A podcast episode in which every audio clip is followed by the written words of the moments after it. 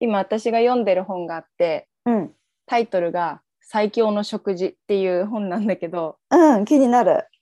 そう気になるじゃん最強の食事みたいな。うん、うんでし。かもさ、まあ、なんで読むことになったかって最近今年入っ2022年入ってから私トレーニングさすごいしてたじゃんうんうん。パーソナルトレーニングとか。え何月からやってたんだっけ ?1 月？1月そう1月から4月終わりまでやってて、うんうんでその間すごい、まあ、厳しい食事制限とかをいろいろしててうん。とか、まあ、あと食事制限したことによっては自分が今までこんだけ無駄なものというかあんまり体に良くないものを食べてたんだとかまあいろいろ食事のことについて考えるきっかけになってうんうんでもう少し食事のこと、ね、食事ってうちらを作ってるものだから、うん。やっぱりもうちょっと知っておいた方がいいなって思って、うんまあ、その食事の本を読んでるんだけど、うん。まあ結局今読んで途中まで読んでるんだけどうん。一番感じたのはこういいもの健康的な自分の体にとっていいものを食べることは本当にお金と時間がかかることだなっていう いや、ほんとそれ、そうだよね。そうこれはもうブブージーな人しかできないそう本当に健康的な食事は。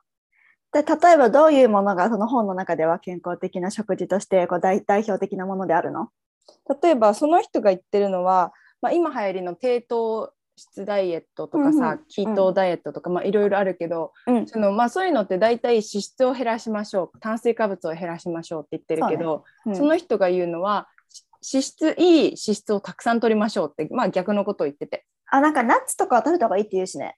そう。ででもそのいい脂質ってじゃあ何かってなった時にそれがその人が紹介してるのはグラスフェッドの、あのまあ、無農薬で何もこう悪いものを餌として食べてないうん、こう放牧放牧ってんだっけ？なんだっけ？ああ分かる。あの離されて飼われてる。レンジみたいなこと。そうそうそう、うん、牛の 無塩バターとか言うわけよ。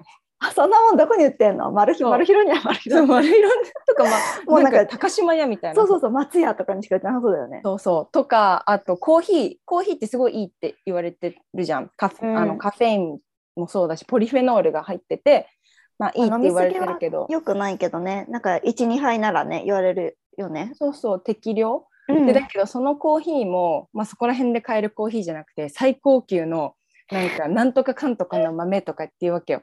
なんかすごいスペシフィックじゃん。そうどこで手に入るのって感じだししかも高いし、そもそもさ、まあ、この本あのアメリカの人が書いた本だからやっぱアメリカと日本だとさ手に入るものとかも違うからそうね手に入るあのさアクセスのしやすさがあるよねアメリカは。そうそうなんだよね。アメリカだともっとこうオーガニックなんとかとかさそれこそグラスフェッドのあのバターとかなんかそういうのって手に入りやすいじゃん。わかる。なんでだろう？ホールフーズとかあるし。あなんかそういうふうに健康志向の人かもう全然気にしない人の両極な気がする。ああそうだね。てもう本当になんかマックばっかり毎日マックで毎日コーラ飲んでますみたいな人かもうなんか毎日もうトレーニング行って、もううんベジタリアンで、まあベジタリアンだからまあ言い過ぎだけどでも食べるものにすごく気を使ってますって食べるものはホールフーズですみたいな人が、うんうんなんか結構一定数いる気がするね。日本ってさそもそもの食事が結構なんだろうすごい悪いわけじゃないじゃん？うんだからさなんかベーシックな人って結構みんなベーシックなフード食べてる気がするんだよね。あそうだね、うん、あんまり両極端ではないね日本は。そう。今さ、まあ、流行りとかもあってそれこそ表参道とかおしゃれなエリアでようやくなんかこうベジタリアンとかあのなんだっけ。ビーガンとか？そうそうそうビーガンとかのカフェあるけどなんかそれって食事制限をしてる人に対して身近に手に入るっていうよりかはちょっとこう食事にも気を使ってます。キラキラみたいな人向けっていうかさ。映えさせ系だからさ。そうなんだよね。だから日常的に取り入れようとするとまだ日本だと難しいのかな、日本まだっていうよりかは日本だと難しいのかなっていう。うん。その最強の食事日本バージョンみたいなやつあったら読みたいわ。ね、そう。だからちょっとこれはねまあ参考にはなるんだけど、まあ、うん。そもそも食事スタイル生活習慣もアメリカと日本だと全然異なるし、うん。アクセスもね違うから。うん。まあ根本的なことは学べるけどでもやっぱ、まあ、お金とそのご飯を作るっていう時間とっていうやっぱりある程度それなりにねその2つを持ってる人じゃないと難しいなっていう現実を見ました。確かに。なんかこれちょっと余談が長くなるけどさうん、あの食事の作り方とかさ取り方とかなんか作るのにかける時間とかも全然違うって思っててうん、なんかアメリカとかさカナダとかって結構コールドななんか普通にこう火を入れない食事も普通にするじゃん?ああ確かに。うんうん。だけど日本ってさ特に夕飯みたいな感じだとさ絶対フライパンとかさ鍋とか出てくるじゃん?うんうん。その火を入れてこそ調理みたいなさ、うん。そういうのがある気がしててなんかそこの感覚も違うよね。しかもさアメリカ、まあ、海外はさ結構ワンプレート文化もあるじゃん。うんうんうん。ワンポットとかワンプレートとか全てをこう一緒に混ぜるみたいな。日本はさ、うんうん。副菜とかなんていうんだっけ一汁三菜みたいな、はいはいはいはい。あるある。だから余計手間もかかるしね。そう。バランス気にすごい気にするよね。まあ、教科書通りでいけばだけど、まあもちろん普通になんか仕事して帰ってきてみたいな人でさ一汁三菜作るのって結構大変だけどうんでもなんかそれが理想とされて家庭科とかで教えてもらってきてるからそこは違う、まあ当たり前っちゃ当たり前っていうかなんか普通だよねそれは日本人にとって。そうなんか家庭の味とかさお母さんが作ってくれるご飯とかってなるとお味噌汁があってなんかメインのなんか主菜があって、ちっちゃい小鉢が2個あってご飯があってっていうすごいなんかこう贅沢だよね、ね贅沢だよ。うん、っていうのをすごい今思いついた。全然話されちゃった、だからそもそも日本の食事は割と健康的といえば健康的だよね。うん、栄養を取ろうって考えて作ってくれるとか作るべきみたいななんか教え方はされてる気がするうんうん。そう。面白いね食事って。そうすごい面白い。だからね、うん。まあ、好きなものを食べたいとは思うけどでもまあその中でも例えば毎食ちょっと緑のものを入れるとかなんかうんうん。この甘いものを食べたくなったらケーキの代わりになんだろう。フルーツとか？そうフルーツを食べるとかね。そう。なんかまあ無理のない範囲でちょっと工夫するだけでも、まあ、もうちょっと健康的な食事はできるかなっていうのうんが最近の私の得たことです。いやいい気づきでしたねうん、いい気づきそうだからさすっごいこれも余談になっちゃうんだけどしかもこんなポッドキャストで言う話でもないんだけど なんかそう食事をここもう本当に何ヶ月か変えて、まあ、特にこの1ヶ月もう野菜を必ず全てのご飯に入れるようにうんしてたらもうね便通が全然違うの。やっぱね野菜大事だよね。うん、びっくりした。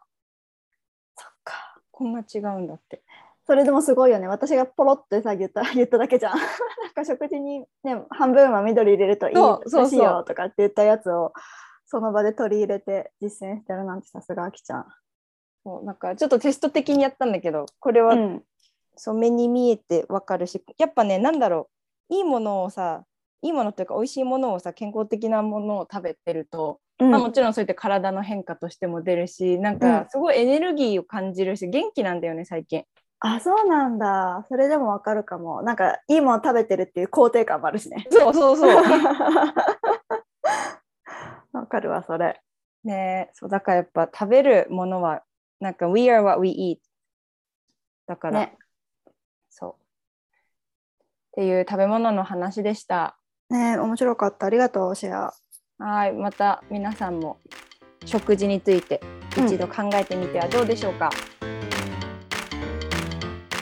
海外志向ガールズをつなげるコミュニティユナイト海外志向ガールズラジオ。このラジオはアメリカカリフォルニア州に学部留学した秋と社会人でカナダバンクーバーへ留学した予知が海外志向の女性に向けて配信中海外留学をしたいけど何をどこから始めていいかわからない。自分に行けるの？仕事はどうなるの？っていう留学への不安や心配にタックルします。留学から日本に帰国後海外ロスや逆カルチャーショックで日本の生活に馴染めない。目標がわからなくなってしまった。海外留学の経験や英語を生かして自分らしく生きたい女性を応援するチップスをお届けします。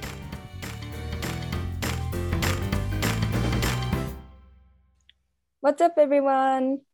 皆さんこんにちは。改めましてユナイトのアキとよちえです、ドドン。えー今週のトピックは、えー日系企業 VS 外資系企業になります。気になるね。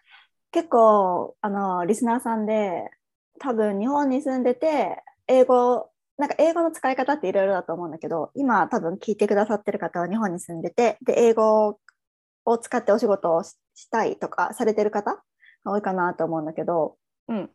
あの日系でもさなんだろうが、まあ、海海外営業部みたいな感じで日系の中で英語を使ってクライアントさんがね英語を話す方で英語を使ってお話しするっていうパターンとうん。まあ社内が英語でクライアントさんとか、まあ、その取引先さんが日本っていうパターンがあるかなって思うんだけど、まあうんうん。あとは英語の先生とかね英語を活かすっていうとそういうのが多分代表的うん。かなって思うんだけどなんかそう私たちの働き方は結構逆逆というか秋が日系で働いててえクライアントさんに英語を使って働いててうん私が、えー、と外資で日常的に英語を使うけど取引先さんが日本人っていうあの働き方をしてます。うん。でなんかそうだねその中でそう違いとかあの、まあ、こういうところがいいとか悪いとか、まあ、そのどっちがいいっていうことはないかなと思うんだけど私たちが体験した範囲内での、まあ、経験談というかこんなメリットデメリットあるよみたいなお話をちょっとしていきたいなと思ってます。うん。そう、特に海外を経験した人たちって、こう、日本の文化とか、日本の働く文化に、こう、どうしてもアジャストするのが難しかったり、あと海外の方が、こう、小習慣とか合うなっていう人がいると思うから、そういう人は、やっぱ私海、海外系の、まあ、外資系の企業に勤めたいかなとか、日系だと合わないかなとかって、やっぱり想像することはもちろんあると思うんだよね。私もそう思ってたから。外資の方がいいのかなとか、まあだけど意外とさそんなことなかったりして私は超日系企業だけどそうんの海外営業部みたいなところにいるから、まあ、文化はすごい日本の企業だけどちょっと海外っぽいのも入ってるみたいななんかそういうパターンもあるから、まあ外資系で働くことだけが、ね、やっぱりオプションじゃないからっていうことでなんかそこら辺の特徴とか、まあ、メリットデメリットとかそういったエピソードを、まあ、私たちの経験とあとちょっとねアンケートとかも前取ってみたものがあるのでそういう人たちのこう意見というかアイデアとかもシェアしていきたいと思います。まず一つはこれは外資日系関係なくあの電車メインでの生活でストレスになるっていうこと。わかる。でもこれは都都心に住んでるとねどうしても仕方ないのかなって思うんだけどこれはなんか、秋はどう思う？まあ、最近しかもさコロナとかもあって仕事のなんだろう、まあ、通勤とかさ仕事の仕方って変わったじゃん。うんだからまあ最近はまたちょっと状況も違うかなと思うんだけどやっぱりでも通勤っていうのは本当に嫌だなって思う特に電車ね。ね、でもこれがさ例えば私たち田舎じゃなくて電車で使っちゃってるから分かんないけどもしこう車通勤できるとまた違うのかもしれないね。そうだね。どうだろう。なんかさ私アメリカで大学院行ってた時にちょっと遠くに住んでた時があって、学校から。その時はコミュートしてたの車で1時間ぐらいかな？1時間から1時間半ぐらい。だって。なんかさ電車で1時間、まあ、もちろん混んでってストレス感じるけど何かできるじゃん。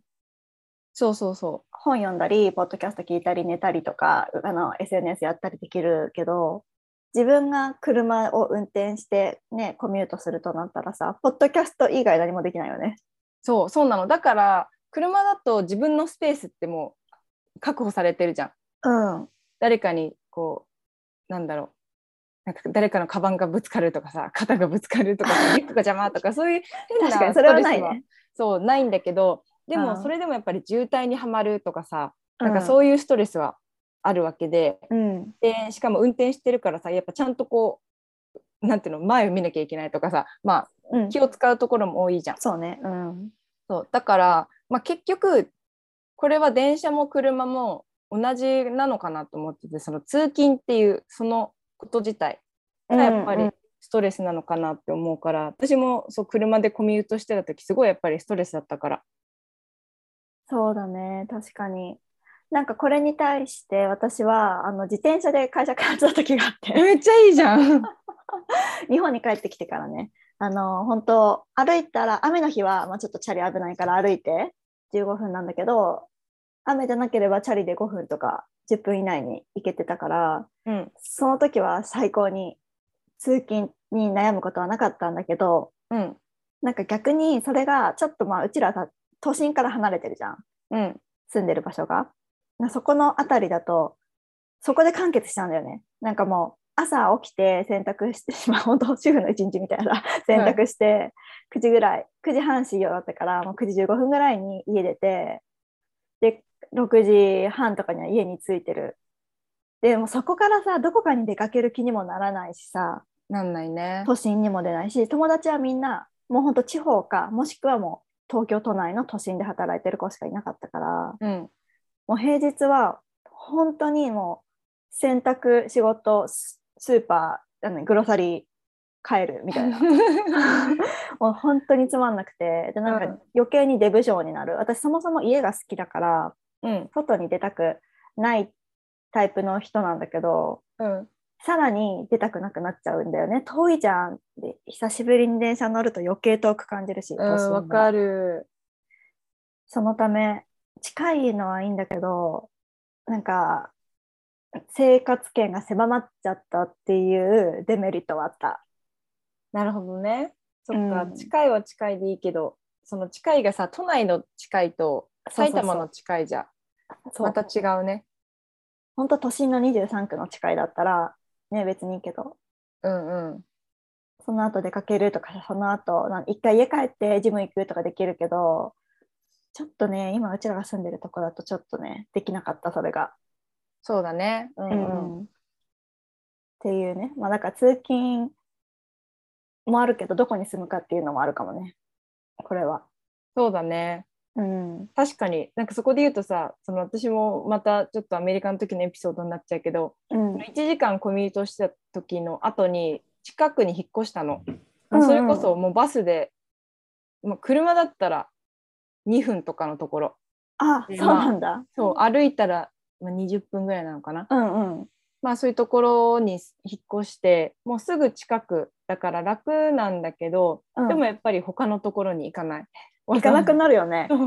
だから本当に私家と学校の往復しかしてなくてうんうん。もう外もさすごいいいしさなんていうの？ちょっとこう車で15分ぐらい行けば友達もみんな住んでるんだけどもうそれすら億劫で だからそれもそれでそうどうだったんだろうって なんかまあ近くに、まあ、結局そう、まあ、距離っていうのもまあ結構ね関係してるんだなと思った。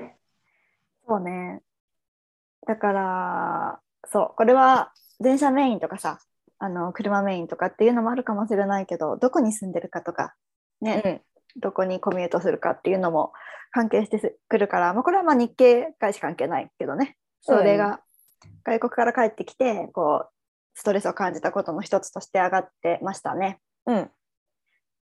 であとは2つ目がなんかアメリカはやっぱりこうチップのあの文化だから特にこう飲食関係とかに関してはパフォーマンスを頑張れば頑張るほどチップがもらえるっていうところうんうん。っていうところがあると思うんだけど日本の大半の飲食店は基本給は年齢で決まるっていうふうに言っている方がいて例えばこう20歳28歳だったら28万とか40歳だったら40万とかね、まあ、多分これはすごいシンプルな例って言ってくれてるんだと思うんだけどただこう経験が少ない年長者の方が経験の多い若年層より給料をもらってるってことに対するこうモチベーションが上がらないっていうのはありました。うん、でここってあの日本特有の年功序列にそ関わってくることでこの年功序列とか上下関係ってアドレスしてた子が結構たくさんいて。そうね。だってさ、結構、あの、どこの会社に転職するにしてもさ、前年度ベースで結構決まることが多いからさ、年齢がい,、うん。けばいくほど優遇されるっていうのはあるかもね、日本は。ね。こう、まあ、もちろんさ自分の予算達成したりとかその、うん。KPI 達成したりっていうのでお給料は上がっていくけどでもそれでもやっぱり3年目と20年目じゃ全然、うん。そもそものベースが違うからうんやっぱり年功序列は最近の、まあ、若い会社でもあるだろうし、まあ、大きい昔からあるような会社だと余計そうだろうなって思う。アメリカとかってどうなんだろう？秋の会社、うん。アメリカって働いてた時とかってそれ感じた？でもよ私働いてたところは、まあ、あの大学だったからまた会社とは違うからちょっと外学校で言うと年功序列が入ってる。よね。思うんだけど。私もそう思った。そういうなんか education 系ってかなり入ってる気がするね年功序列。そうだからちょっとまた別だと思うんだけど、うん。そうだね。うん、私もカナダで働いてた時一番長かったのはやっぱ私も education 系だったから、うんうん。やっぱり先生は年功序列だった気がする。講師の先生とかやっぱり。うんうんうん。でもそこで言うとあのこのアンケートに答えてくれた子がやっぱり、まあ、これはあのアメリカの会社とかじゃないん。だけどそのまあ海外系の会社うん。外資系だとその年功序列とかよりちゃん。と個人のパフォーマンスその人が、まあ、結果を出したか出してないかっていう結構シンプルな元をベースに給料が決まるからそれはすごくいいっていうようなことは答えてくれてたね。うん。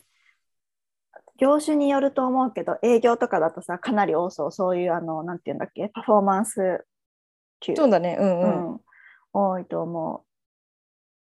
あと私がすごい感じるのはあの一番最初に入った時のなんかこの入入社する時の自分の年収ってすごい関係するなって思ってて。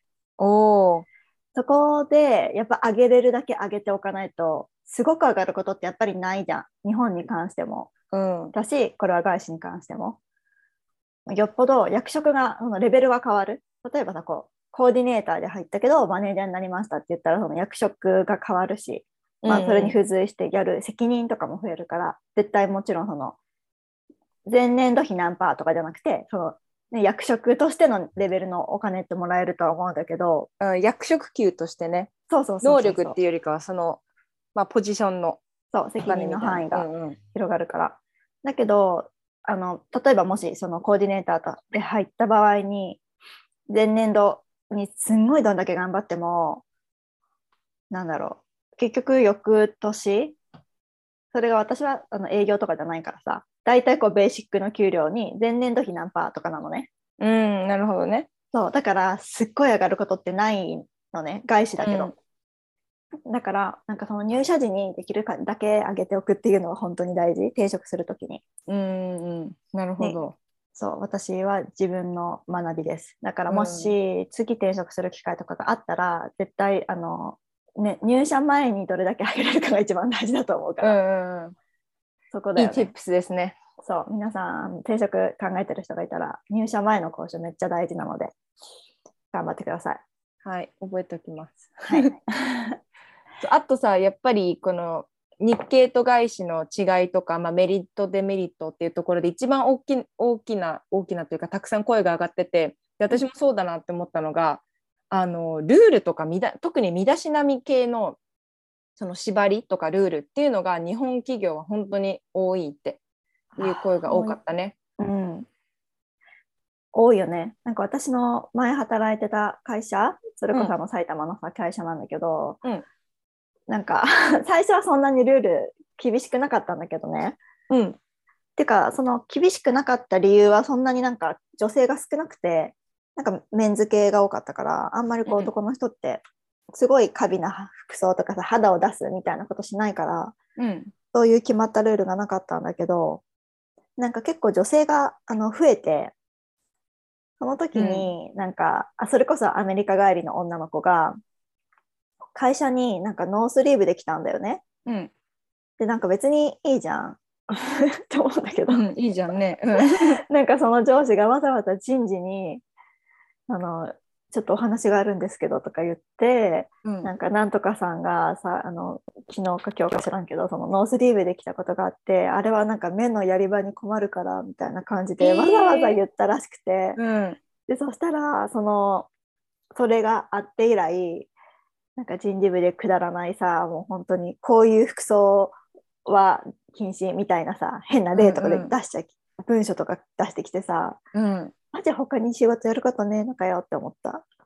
ね、しかも目のやり場に困るとかさ。お前の話じゃん そう別にそれってあなたの考え方の問題じゃんって。そうだって別にその子さ外に出る時はちゃんとジャケット着る子なんだよ。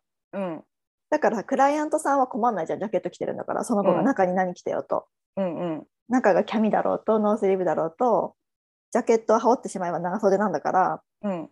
全然こうなんて言うんだろう見た目はプロフェッショナルだし何にも関係ないと思うんだけどただ単に社内作業してる時に上司がお俺の目のやり場に困るっていう理由で。もうそれってさその人のためだけにさルールを作ってるようなもんじゃん。いやもう本当それでねだからそれをきっかけになんかノースリーブはダメとか、うん。あの髪の毛の色のトーンとかも言われたりとか、えーうん。なんかあまり過敏なものはダメ。例えばこういうものとかうんうん。すごいなんか言われるようになってさ、すごいだるとか思って急に。すごい嫌だったそれはめんどくさいね。ルールブックみたいなのができちゃうと。そでもこのさ目のやり場に困る問題。これってうん。他の日系の企業に、あの勤めてる子からの意見でも聞いててその子も、まあ、同じ感じでノースリーブ、またタンクトップ、まあ、とりあえずちょっとこう肩が肩とか肌が出るような格好をしてったら、その男性社員がそれこそ目のやり場に困るとか気が散っちゃうからそういう服装やめてってさいやそれってなんかあなたが勝手に変な想像してるからじゃんっていう感じじゃん。ううんなのにそう責められるのはその格好をしてる方でその子がなんか服装を変えなきゃいけないとか。それってほんとさなんか極端な話さもうよ夜道歩いててさ痴漢される方が悪いって言われてるそうそうそうそう。だってさもう本当にこれよくあるある意見だけどさ、うん。そんな夜中にそもそも歩いててでさらにそんなミニスカート履いてた方がおかしいみたいなこと言う人ってたくさんいるじゃん。日本人って多くない？そういうこと言う人。え多い。それ本自分の責任ってなんかこれ結構さ話それちゃうけどフェミニズムの中でもすごい大きな議論になってて。あそうなんだ。される被害者がそういうちゃんと身を自分の身を守ってないから教えてるビクティンブレーミングになっててやった方が悪いっていうよりかは、うんうん。その子がちゃんとなんか肌を隠してなかったからとか夜道を歩いてたからよ夜遅くまで遊んでたから悪いっていう責任がそもそも違う方に行っちゃってるよね。いや本当そう。でそれがそのちっちゃい本当にちっちゃいけどタンクトップの目のやり場に困るに落とし込まれてる気がする。そうそうそうそう。本当になんかマイクロレベルに。そ会社の中にでも存在してるから。特に日本は本当にこういう格好は厳しいなと思う。う。そうだね。言われたことある？今の会社で。私はここはでも面白いところでそう全部の日系企業がこういう厳しくないよっていうことを、うん。あの合わせてそう話したいなと思ったんだけどうちの会社も日系企業ででちゃんと簡単なルールもあるわけよ。こういう格好はだ、OK こういう格好はダメみたいな。例えば、うん。なんだろうな。男の人だったら半ズボンはダメとかね。とかすごいなんか迷彩服とか柄が強いものはダメとか、あまあ、ある程度あるの。うん。女の人だったらキャミソールはダメとかね。ロングブーツはダメって。まああるんだけどうんうん。なんかまあ私も入った時はこんなルールあんの？とめんどくさみたいなことは思ってたの。うん。だけど、うん、私の部署が海外系で、まあ、お客さんが全員ね海外の人だからそもそもまあ私は合わないんだけどお客さんに。だから、うんしかも部署の雰囲気的にみんなこう海外系の子たちだから私は結構好きな格好をしてっちゃってるの、それこそ普通にクロップトップとかさお腹出したりとかしていっちゃってるわけよ。うんうんうんミニスカ履いたりとか。はいはいだけど私はなんか注意されたことはなくてあそうなんだ。多分その海外系っていうことで多めに見てくれてるっていうところもあるだろうし、うん。まあ、あとはなんだろう、まあ、ちゃんと成績というか実績とかも出してるとかっていうのもあるのかな？分かんないけどうん。なんか私は多分その海外部署とかっていうそういう理由からあんまり厳しく言われないから多分、まあ、会社としてルールはあるけど結局やっぱりさ周りの人だよね。そうだね。その秋だけだったら多分目立っちゃうけど。うん、秋の周りの秋の部署の子たちが全員そういう雰囲気だったら意外とまあそこはなみたいなところあるよね。そうそうそう。まあそこは海外部署だからとかやっぱ海外だからって結構ね他の部署の人たちも見逃してくれてる感じはあるから、うん。そこのチケットは 持ってるかなと思うけどそう、まあ、だから海外の会社だから OK 日本の会社だからめっちゃ厳しいっていうのはもちろんあるとは思うけど、まあ、結局その周りの人たちがさ、そういう海外系の文化に触れたことがあるかとか確かに。そういうのの方が大きいのかなと思った。うん、そうだね。なんか私の会社のそのさ、あの目のやり場に困るおじさんはさ、うん今までずっとそのおじさんとか大工さんとかわかる？その本当がっつりメンズのところで働いてて、急になんかデザイン部なんかちょっと外資系のなんて言うんだろうクライアントさんが増えたから英語喋れる子を増やしたいっていうことですごい急に女の子が増えて華やかになったタイミングだったからなるほどね。多分ちょっとカルチャーギャップというか。そうだね。カルチャーギャップだね本当に。そうおじさんびっくりみたいな。うのがあったのかなとは思うけどさ。んうん。でもさ別に私がフレンチスリーブ着てても大丈夫なの。タンクトップじゃなければいいんだと思った。フレンチスリーブって何？なんか本当に肩が2センチぐらい隠れるぐらいのやつ。あそれはいいの？そうでもあこれはいいんだと思った。なんかなんて言うんだろう。肩が上の方は2センチぐらいかかぶれるかされなんていうの？か隠れるんだけどうん。下の方は普通に開いてるのね。あの、うん。ロングスリーブに上に屋根つけたみたいなイメージ。簡単に言うと。上にやりつけあそうそうなるほどね。はいはい、想像できた。うん。そうそう。それさ、普通に私可愛くて自分の趣味で着てるんだけど、可愛い、うん好きで。華奢に見えるし。うん。でもね、それは一回もやったことないんだよ。へえ。この2センチの屋根が、うん運命を左右する。すごいねそこの判断基準さその数センチ隠れるか隠れないかなんか学校の校則みたい。そう、ほんとそうだよね。まあ、あとは、あれもあるかもよ。なんか、キャラあそれめっちゃわかる。なんか私セクシー系じゃないじゃん。だからなんか私が多分タンクトップ着ててもなんかこ子供感というか、なんか元気感、元気な子みたいになるけど、うんあやっぱちょっとちゃんとしたまあ女性っぽい人？とか、うんまあこういうとすごい怒られるけど、でもわかる？なんか体つきとかさやっぱりうんうこうんすごいセクシー系の人が、うーん袖をないものを着るとやっぱセクシーに思うじゃん。それが魅力だけど、会社の人は困っちゃうのかなっていうのは思ったね。そうだね。いやそうだよ。だってさうちの会社でもさうん。こうやっぱりすごい華やかなさ可愛らしい子が他の部署にいたわけよ。その子はもう女の先輩社員からさすごい言われてたわけよ。あそうなの？そうこのそのこの格好はああだこうだとかさ言われてたんだけどで逆にその同じ同期かなんかの子ですごい、まあ、地味系の子がいたわけよ。まあ、言っちゃえうんばその陰キャラみたいな。はいはい。なんかそういう子がどんな格好してても絶対何も言わないの。いやだやっぱそうだよねそう。だからやっぱ華やかなこう可愛い子がターゲットにされる。ね目立つっていうのもあるかもね。うん。まあ、理不尽だよね。そこにはやっぱ感情が入ってくるんだなと思った。妬みとかね。そうそうそうそう。女の妬みか おじさんの戸惑いとか。まあまあそういうふうに思えなんていうのちょっとそこ第三者的に見ると可愛いなっていうふうに思えるからうん。ちょっとこうイラッとしたらあおじさんが困惑してるかおばさんがなんか嫉妬してるわって思ってみたらいいかもね。そうだね。うん まあこれは日本に多いんだろうけどさでも海外にもなくはないとは思うんだよね。海外で言われたこと一回もないけどなんかむしろさ普通にユニクロのさスカート履いてたらなんておしゃれなのって言われてさどこがって思った。逆にそれはあるかそうも。ファッショナブルとか言われてさ、え？って思った。私ただにこれただのユニクロのスカートですけどみたいな。趣味じゃんただお前のうんって思ったけど、まあ逆に気にしなさすぎっていうのはあるかそうね。普通にだってヨガウェアとかで着てるし会社。うんうん。さすがにそれはびっくりしたけど、うん。まあ、営業の人は結構しっかりしてるけどさ、まあもちろんだって海外だって bank とかの人はねめっちゃちゃんとスーツ着てるけどさ。ね、バックエンドとかさそういう人たちはやっぱ緩いよね。ゆるい。てかうちの会社社長今のね外資系の社長とか普通に、あの T シャツにジーンズにあのサンダルとかで来るよ夏。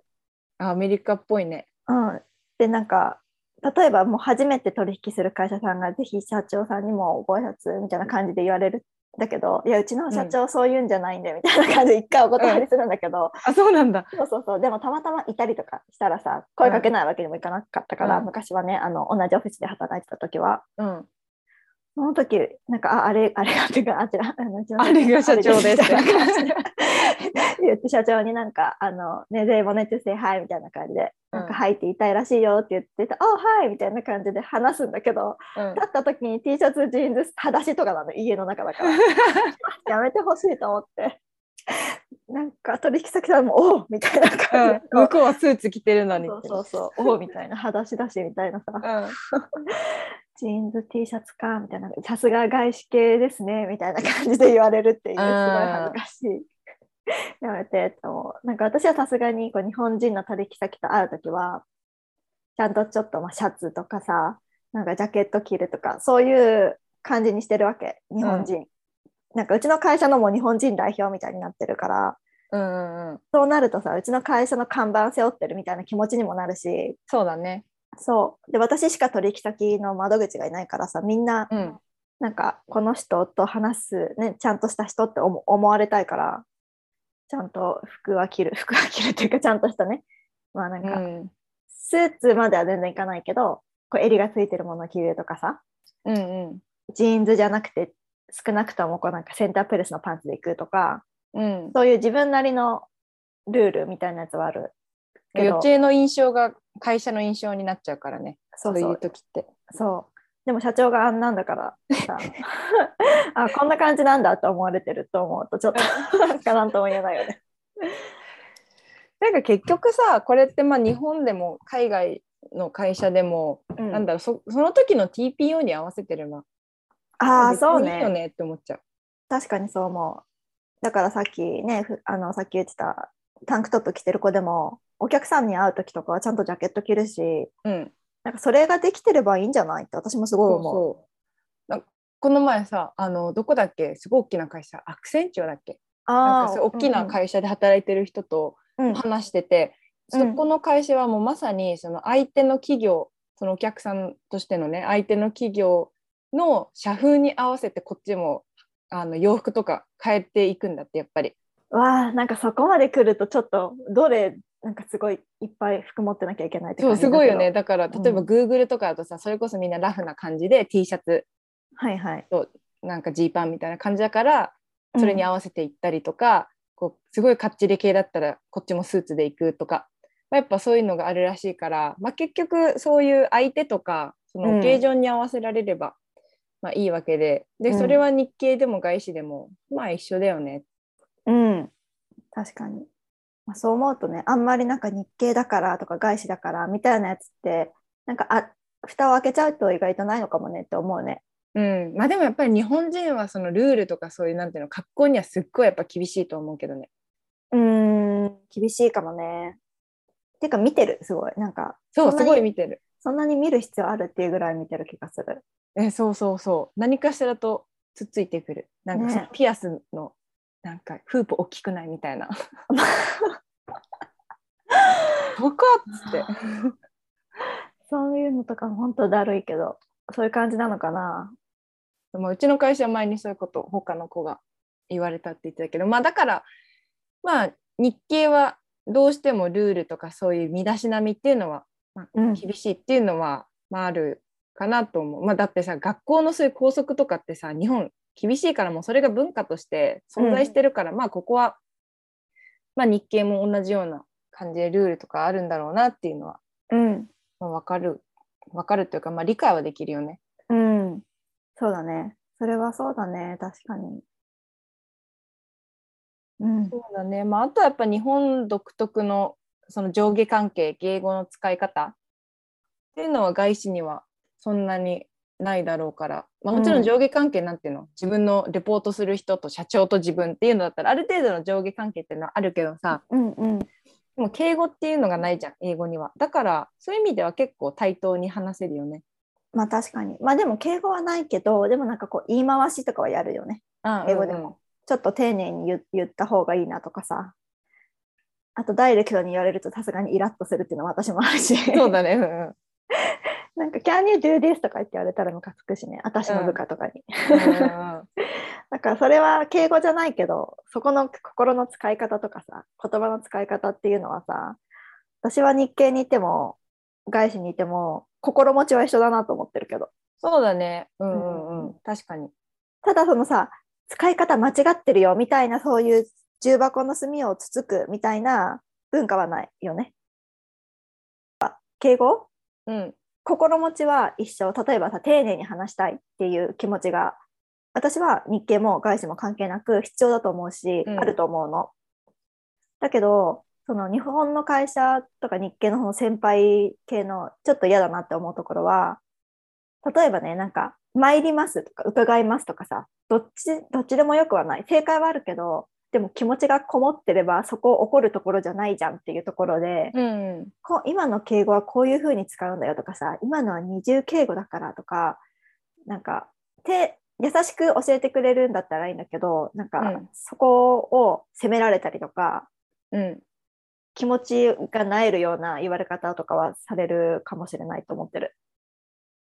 そうだね。うんうん。うんだからそこは大きいかもねなんかうんそんな細かいところで起こるんだとか。確かに。うん。それはすごいわかる。なんかうんこんこ言葉遣いがやっぱりすごい丁寧うんというか、まあ、敬語とかそういう問題もあるとは思うけど言い回し方もすごい丁寧だなと思う日本語だと。社内で使うに言葉もそうだしもちろんお客さんに使う日本語うんやっぱすごい細かい。クッション言葉とかね。あそうクッション言葉うんわかる。前置きが長いとか。そうそうそ それはあるね。なんかメールとかだとさ、本題に入るまでさ、結構、恐れ入りますがとかさ、なんとかかんとかで、みたいな感じの、まあ、え、英語でもね、あった方がいいとは思うんだけど、なんか英語って結構なんか、いきなり本題に入っても大丈夫っていうかさ、う。そうあってうなんか「Hey how are you?」みたいなうん、「この件だけど」ってその後すぐ入るよね。うんうんうん。だけど、日本だとなんか結構、なんとか様、お世話になっておりますとかさ、そうそうそう。言って、で、なんか早速ちょっと恐れ入りますが、なんとかなんとかの件でご相談したいことがございます。なんとかなんとかにつきましては、みたいな感じですごいなんか長い長いの、本題までちょっとね、一息つくんだなみたいなところがあるから、そういうところのニュアンスというか、そのいきなり本題に入らない心の準備をさせるとかさ、うん、そういうのってやっぱ日本の文化だなってすごい思そうだう。ね。うん、それが嫌な人は嫌だろうね。うんうんうん。私は使い分けちゃうけど、あの社内はストレートに言う、うん言わないとなんか、So, what's the point? とかさ、What's your point? とか聞かれるから普通に。とかさ、端的に言ったらとかさ、うんなんかじゃあ具体的に何してほしいの？とかすごい聞かれるから、うん具体的にやってほしい、もう箇条書きみたいな感じ。英語がすごくうまくなくても、箇条書きにしたら分かりやすいじゃん。パッと見で。はいはいだから、これをやってほしいです。1、2、3。コンテクストはこうでこうでとかって、うん後から読みたい人は読めるみたいな感じで書いてるんだけど、うんその文章の構成の作り方とかも日本語と英語だと私変えてる気がする。そうだね。うんうんうん。日本人はさ特にその要点の前に背景とかをさ知りたがるそう、うんうん、じゃん。だけどね海外のお客さんとかそういう同僚だとさうん。結論から言って背景はこうだよって言わないとうん、なんかこんなに長いのを読まされて結局なんか何がしたいの？みたいな。そう結局何って結局何がポイントでな何が言いたかったみたいな感じで言われるからそうそうそう。だからまあそこはね使い分ける必要はあるね。そうそこがまあいいところ悪いところっていうよりかは使い分けのポイントだよねうんうんうん。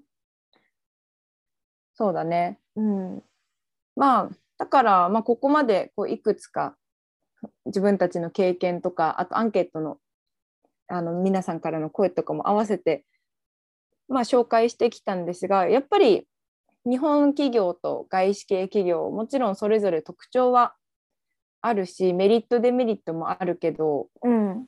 なんか自分のそういうスキルとかこう身構え方っていうのかなとかを使い分ければ、日系企業でも外資系企業でも、まあ、結局どちらでも働けるそうね。かなと思うんだよね。でもそれってすごいメリットじゃない？だって選べるんだよ。確かに、うんうんだから、あ私、まあ、日系外資とか関係なく、なんかその選べるチョイスが広がるじゃん。英語が使えて、日本語が使えるって、その2言語が使えるっていうことによって、国内の国内の部署でしか働けないっていううステータスから、英語を使ってこう外資系でも働けるし、うん日系の英語を使う部署でも働けるっていうすごいポテンシャルが広くねいっぱい選択肢があるわけだからさ。うんうん。それってすごいいいことだと思ねそうだね。しかう。も、こうどうしてもさ海外行っててで日本帰ってくるとすごい外資系とか海外が、まあ、よく見えるじゃん。うん、だからどうしてもこう外資系で働こうとかは日系絶対嫌だとかって思うのもすごいわかるし私もそうだったんだけどうん、でも、まあ、外資系だからといって全てがいいわけじゃないしもちろんさあの私たちも海外志向とはいえうん、日本人だから。うん、うん。だから外国人とかその外資系の文化でえこれありえなくないとかやっぱ不満に思全うところはね 絶対にあるから然うん、が外外資系だからいい日本日系だから悪いとかまあそれがバイスバーサでもそう。うん。っていうわけじゃないから、まあ、やっぱり、まあ、その会社の雰囲気とか結局周りの人とかになるのかな。めっちゃ極論だけど。極論一緒に働く人と上司だね。そうだねもういうや、ん、ごもっとも。本当そうだと思う。けどそう。あとそうそう一つこれすごい伝えたかったのがうん。外資って言ってもさなんとかジャパンみたいなそれこそアマゾンジャパンとかさ、はいはい。すごいでかくなってくるともう外資とはいえ日本社会だからあそこは、そうだね。うん、うん、そう。だからその大きさとかステージにもよると思確かに。うジャパナイズされてるされてないっていうのは会社によって全然違うから。うん。そこも見極めポイントだね。もしなんかこうピュアな外資とかそういう環境がいいとかだったらもう本当にスタートアップ系のさ最近日本に来ましたみたいなところとかの方がそれは味わえるし、なんならなんかこう日系の、ね、ベンチャーとかでも文化として日本人しかいないけど文化としてすごいなんて言うんだろうリモートもできるし服装も自由だしみたいなところもいっぱいあるからうん。英語っていうところにこだわらずにこう自由な風潮を求めるんだったら日系でもベンチャーとかねちっちゃい会社っていうのもすごい選択肢としてありだからうん。視野を広く持ってねなんかいろいろ探してみると結構新たな発見とか相性のいい会社に出会えるかもね。そうだね。うんうん。やっぱりいろんなオプションを持って視野広くっていうのが大事だね、日系嫌だからって言って全部日系跳ねちゃってたらなんかそこでもしかしたらすごいマッチング度が高いところもあるかもしれないから。ね。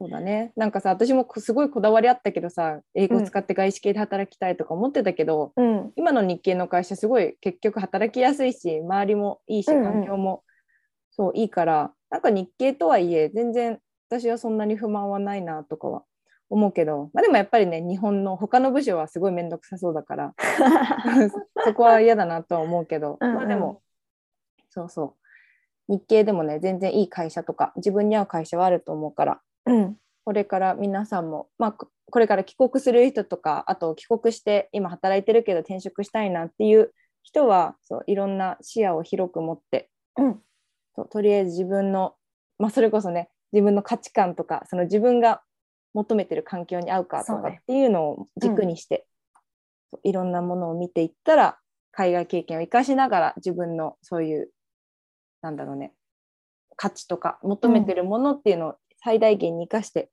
いい仕事が見つかるんじゃないでしょうか。ねあの視野を広く持っていろんなところとねお話ししてもらえたらと思います。